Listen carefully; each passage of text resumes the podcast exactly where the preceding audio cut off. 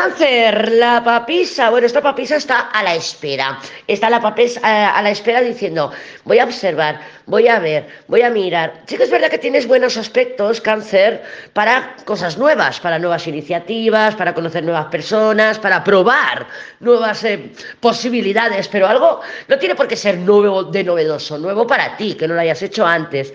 Ahí sí que podrías encontrar grandes avances, porque esta papisa pues tiene el mago, también te pueden estar hablando las cartas de la aparición de una persona, de una situación juvenil, rejuvenecida, pero yo creo que si te enfocas en eso de decir, bueno, voy a ver cómo le doy la vuelta a la situación, voy a hacer algo que no he hecho antes, voy a probar esta táctica, voy a probar esta, otro, esta otra estrategia, sí podrías encontrar eh, resultados concretos, pero si es para observar,